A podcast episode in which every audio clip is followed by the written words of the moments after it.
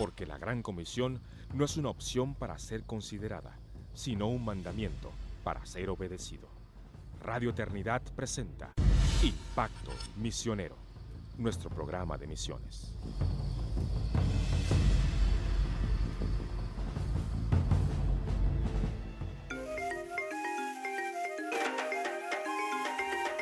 Hola hermanos de Impacto Misionero, el programa de visiones de Radio Eternidad. Una, una vez más les acompaña Yanine Martínez desde Guatemala. Ya no hace tanto frío como en unos días anteriores y es un gusto estar eh, una vez más acompañándoles y compartiendo con cada uno de nuestros escuchas.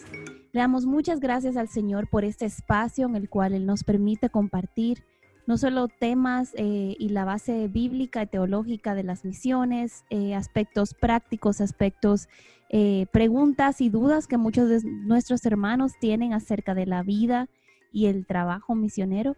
Y realmente es nuestro deseo animarles al inicio de este programa que ustedes puedan enviarnos sus preguntas a la página de Radio Eternidad, porque nos encantaría poder tener más interacción con nuestros oyentes y realmente responder preguntas específicas que puedan tener acerca de la obra misionera.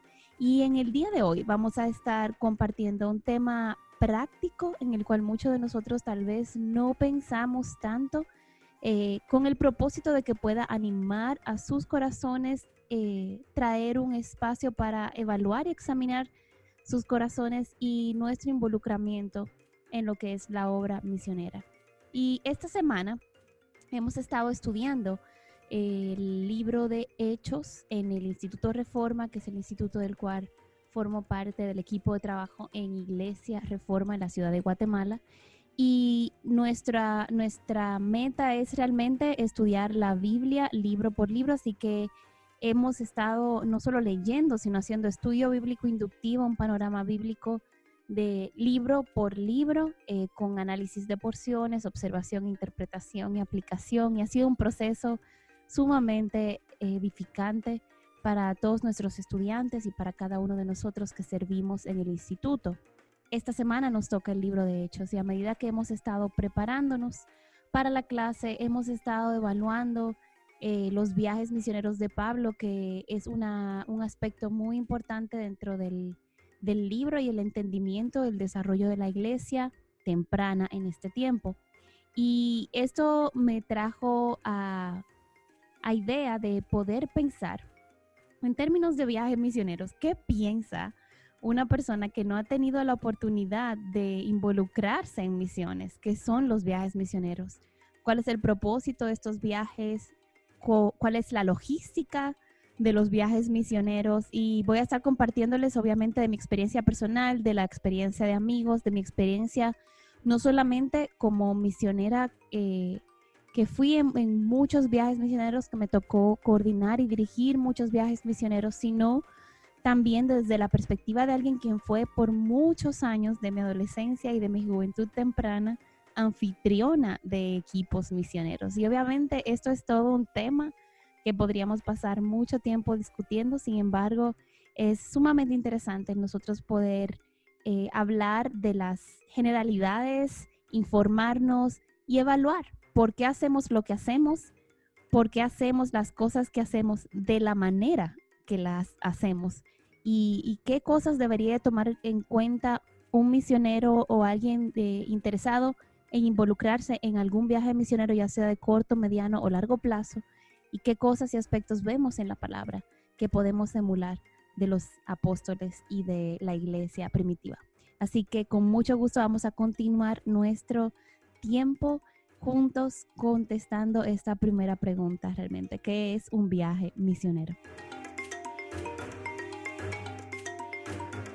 Creo que antes de contestar la pregunta, ¿qué es un viaje misionero? Deberíamos contestar la pregunta, ¿qué no es un viaje misionero?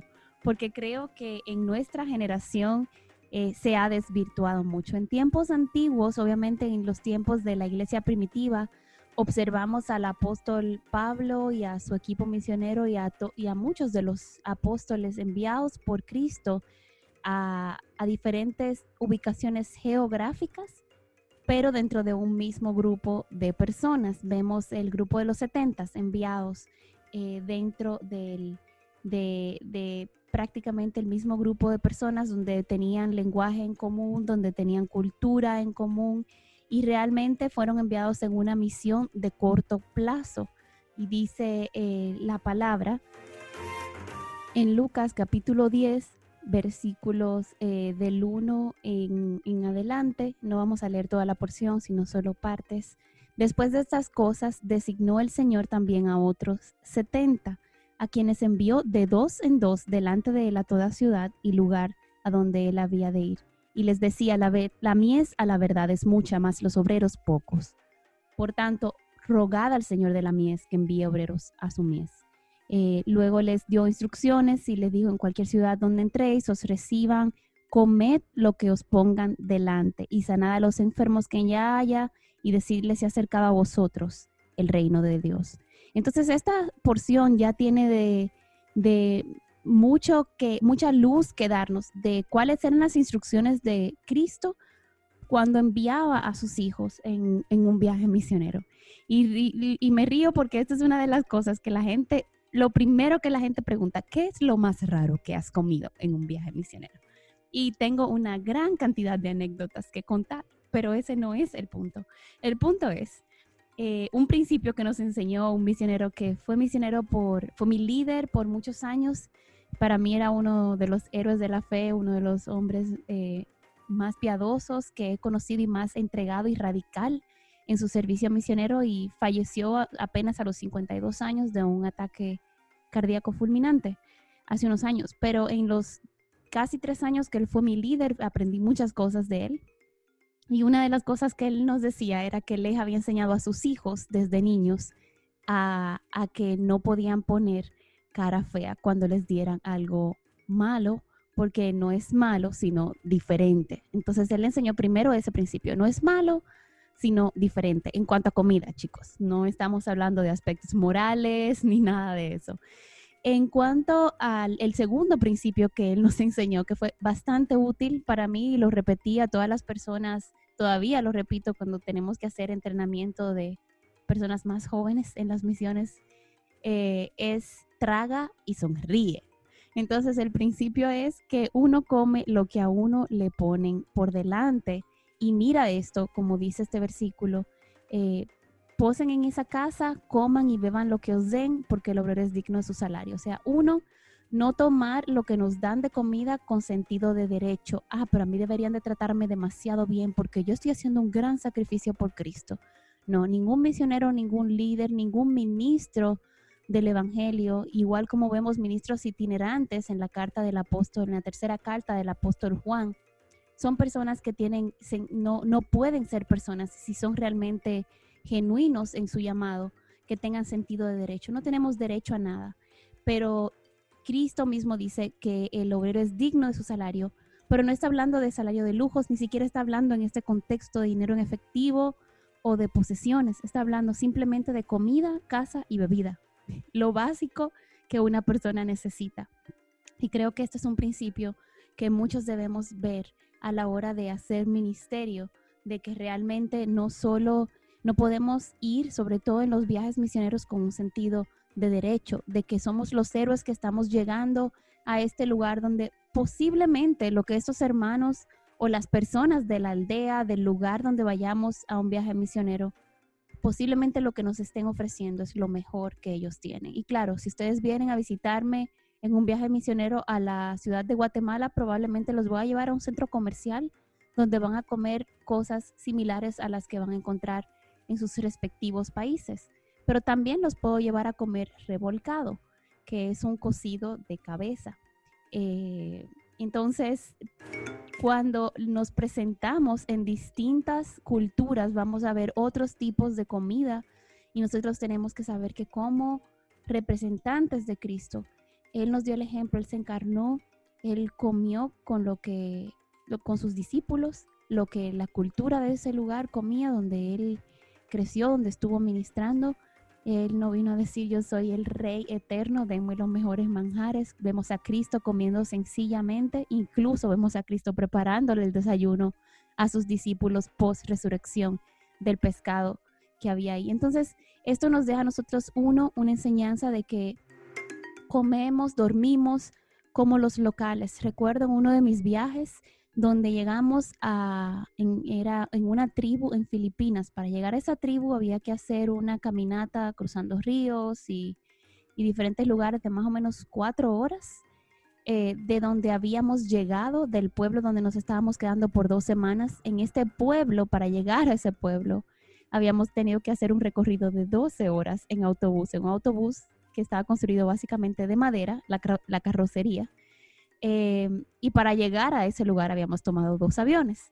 Entonces fue un recorrido bastante largo, eh, pero estando en esa tribu, nosotros nos, eh, nos hospedaron, era realmente una, un rancho, una rancheta abierta, sin paredes frontales ni traseras, solo paredes laterales hechas de bambú y el techo eh, con, tapado con palma cana.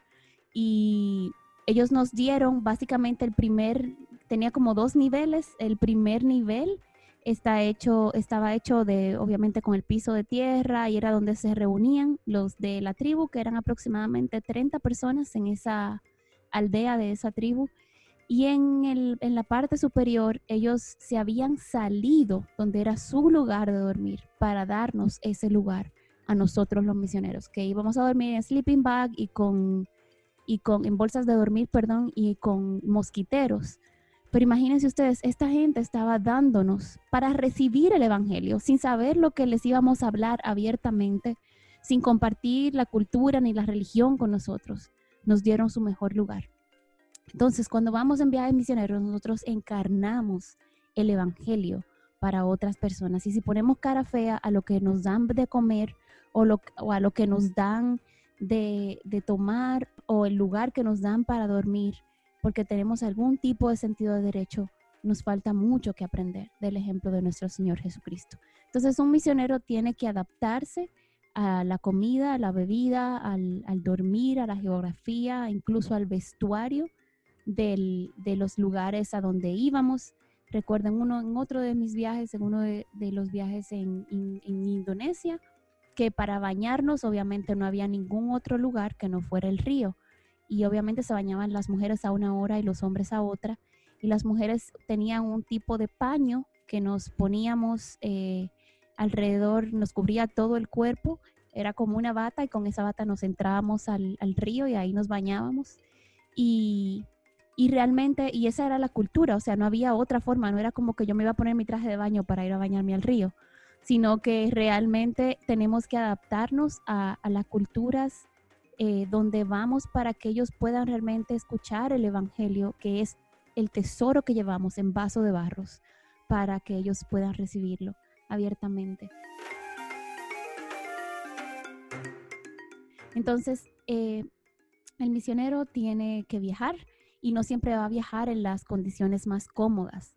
Tampoco hay garantía de que ese viaje nos va a llevar a nuestro destino. Vemos en la historia del apóstol Pablo que pasó por varios naufragios donde casi perdió la vida. Eh, nos hemos visto hoy en día, estamos de una manera muy cómoda. En la historia de misiones vemos la historia de Gladys Selward, que tuvo que hacer un viaje a través de la Siberia en tren porque ella tuvo que autofinanciar su viaje misionero y era la única forma en la que ella podía pagarlo. Eso es después de haber viajado al continente europeo desde, desde Inglaterra, hacer el viaje en, en, tren. Entonces vemos, este viaje duraba de unos cuatro a seis meses y, y una parte del, del viaje que ella tuvo que atravesarlo a pie y Dios orquestó protección, orquestó eh, que ella pudiera llegar al lugar donde iba en, China a estar predicando el Evangelio a salvo. Pero muchos misioneros han fallecido, han fallecido, en, fallecido en accidentes de avión, han fallecido en accidentes de bote, han, han fallecido, tengo, eh, conozco la historia de un muchacho que estaba con un grupo de corto plazo y, lamentablemente en, un, en la India y perdió un brazo en, en el tren no hay garantías de que estos viajes van a ser seguros. Tomamos las precauciones del lugar, pero el hecho de que no tengamos seguridad no es una excusa para no ir. Algo que es importante aclarar es que un viaje misionero no es un viaje de aventura, no es un viaje porque yo voy a ir a este lugar porque yo quería, yo siempre soñé con conocer tal lugar. En mi caso particular, em, yo siempre desde adolescente pensaba que Dios me había llamado a la India y por años yo compraba música cristiana, la que se encontraba, tenía un amigo que fue un viaje misionero a la India, le encargué traerme música cristiana en, en tamil y en hindi Luego le pedí que me trajera un sari y yo oraba, intercedía por la India, pero Dios en, su inmensa sabiduría y soberanía tenía otros planes. Y de todas las oportunidades, tuve muchas oportunidades de ir a la India en viajes misioneros, pero a la hora de tomarnos el tiempo con nuestros líderes para orar, siempre Dios terminaba enviándome a otros lugares. Eh, y, la gente me decía, pero ¿y por qué tú no aprovechas? Digo porque ese no es el propósito de las misiones. El propósito de las misiones no es conocer los lugares que yo siempre he querido conocer. El propósito es llevar el mensaje del Evangelio a donde Dios en su sabiduría y soberanía decide enviarte. Y Él usa eh, el dirigirnos en oración, en la lectura de su palabra, en las, en las necesidades, incluso utiliza la forma en que nos vemos. Hay lugares donde yo fui enviada simplemente porque por mi fisionomía yo pasaba más, eh, más fácil por un como una persona local y había menos riesgo de que nos tomara la policía o las autoridades gubernamentales porque no era permitida la predicación del Evangelio. Y en estos lugares yo pasaba más fácil que una persona norteamericana de ojos azules y, y rubio. Y mis líderes en su sabiduría me, enviaron en estos, en estos viajes. Entonces es importante que nosotros eh, sepamos y podamos oír y ser adaptables a, que, a confiar en, en, cómo Dios nos va guiando a través de su palabra, las circunstancias, la sabiduría de nuestros líderes y de los misioneros locales. Y nosotros realmente saber que no es ir donde queremos ir. Y vemos esto en los viajes misioneros de Pablo. Había una estrategia de ir a ciudades principales, pero obviamente también vemos en la palabra a Dios moviendo personas a, lugares solo para compartir el Evangelio con una persona. Y, eso lo vemos en el caso de Felipe y el, y el etíope, como Dios movió a Felipe para compartir el Evangelio. Claro, las instancias donde vemos individuos en la palabra son mucho menores que las instancias misioneras donde vemos equipos misioneros. Y eso es otro principio muy importante. Los viajes misioneros deben hacerse en equipos. Y aquí vemos el equipo más reducido, que es un par, un equipo de dos, eh, enviando en, cuando Jesús envió a los 70. Y hay gran sabiduría para la protección, para el cuidado eh, de sus hijos, pero también para para el apoyo emocional, porque emocional, físico, espiritual, porque estos viajes no son fáciles, no son, no toman mucha energía, mucho, mucho enfoque, mucho cuidado desde la logística, el simple hecho de viajar, de cambiar de agua, de tipo de agua que uno toma de un país a otro, ya le causa lo que es muy conocido como el TD o el Traveler's Diarrhea, que se llama, que es la, la infección intestinal de la que padecen eh, muchos viajeros, no solo los misioneros, sino los viajeros en general. Entonces, imagínense moverse de una locación a otra, donde es otro tipo de bacterias, otro tipo de comida, otro tipo de manejo de alimentos. Todo esto toma, tiene un costo sobre el cuerpo del misionero. Entonces ahí, eh, el misionero se enferma, se pueden cuidar el uno al otro, se pueden animar, pueden informar a, a la base misionera o a la iglesia que los envía. Entonces hay mucha validez en el, en el ir en equipos misioneros y es muy importante ver esa tendencia bíblica a que los hermanos fuesen como parte de un equipo y no como llaneros solitarios. Eh, también vemos ah, en, en esas instancias de estos viajes donde podían ser viajes desde donde pasaran unos días en una ubicación hasta en el caso de Pablo que duró un año y medio en, en, Éfeso y en Corinto, unos tres años en total, creo que fue. Entonces, eh, necesitamos ver que es muy importante la permanencia y el también saber cuánto tiempo va a ser el viaje misionero, porque toda la logística, los costos van a depender de la, de la longitud del viaje, de la, de la temporalidad del viaje.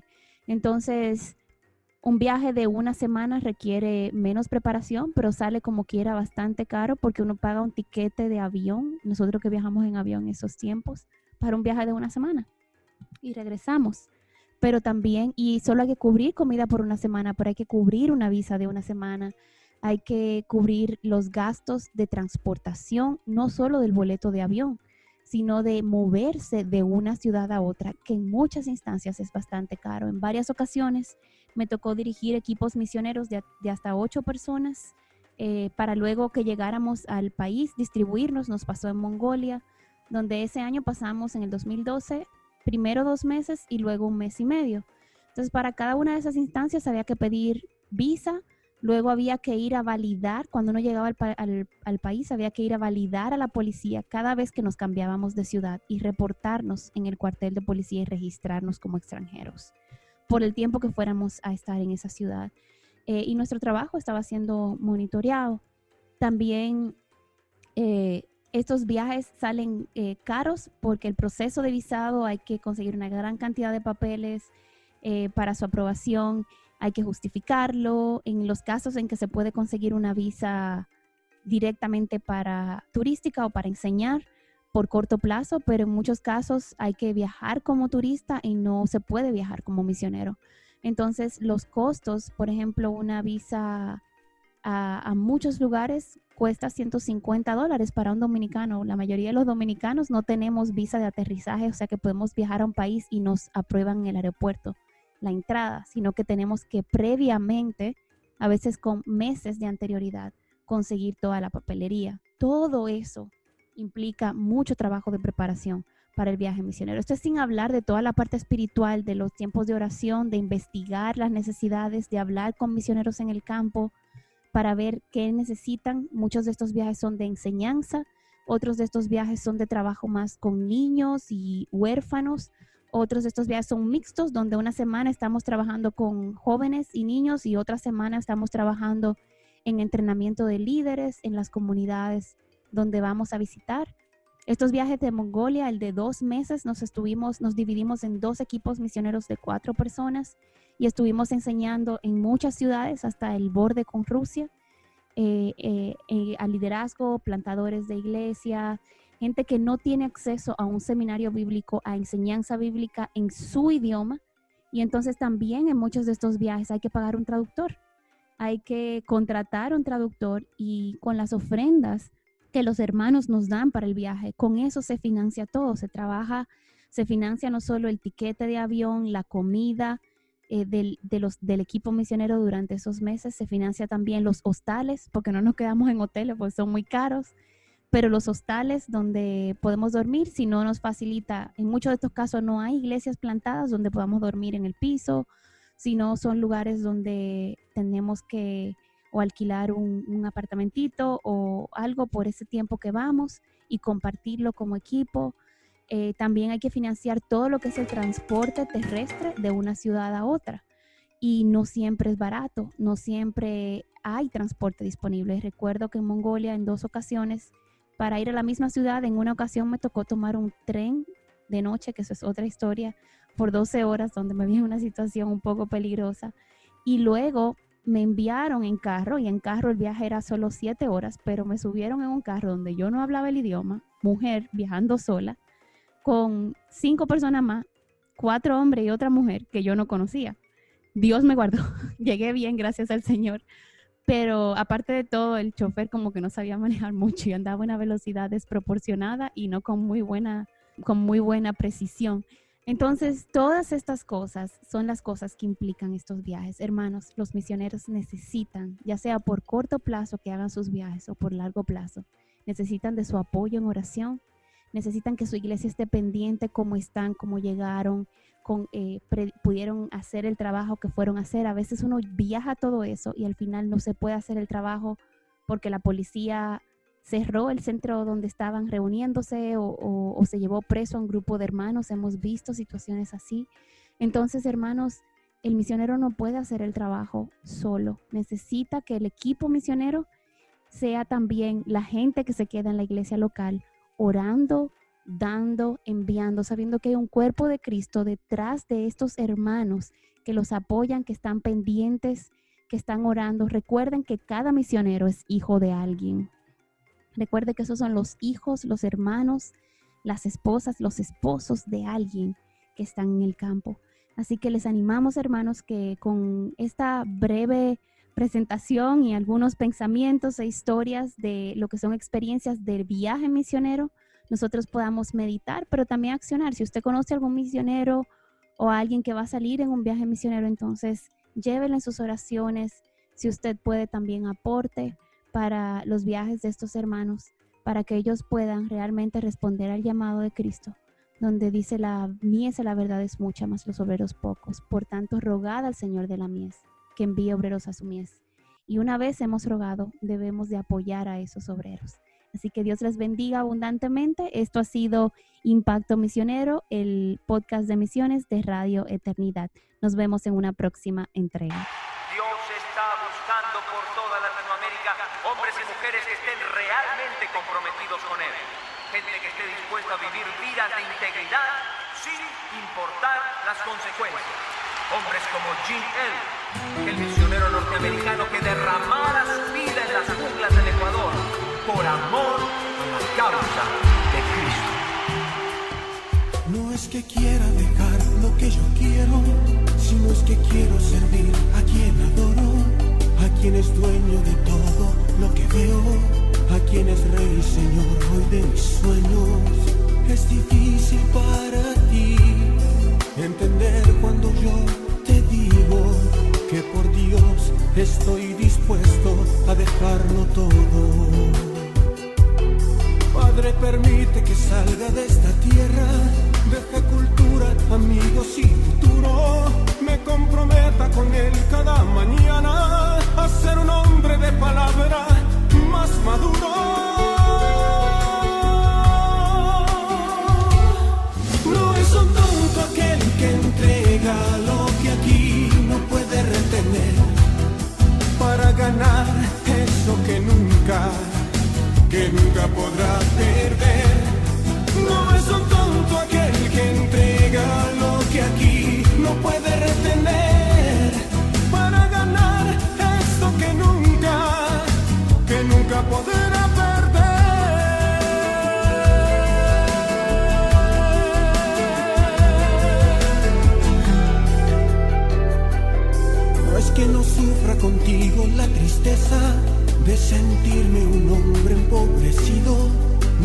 sienta frustrado ni herido, porque las cosas no van como quisiera. Dios nos ha pedido que hagamos un sacrificio, obedeciendo su palabra cada día comprometidos a dejarlo todo, inclusive los negocios de la vida. Dame tu mano y toma tú la mía, que la misión, querido amor, nos desafía.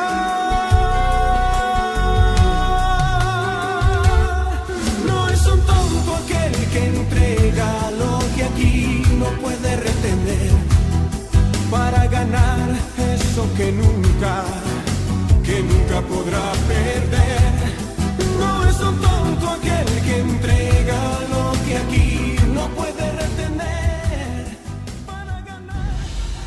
Has escuchado Impacto Misionero, el programa de misiones de Radio Eternidad. Te esperamos en nuestro próximo programa. Impacto Misionero es una producción de Radio Eternidad.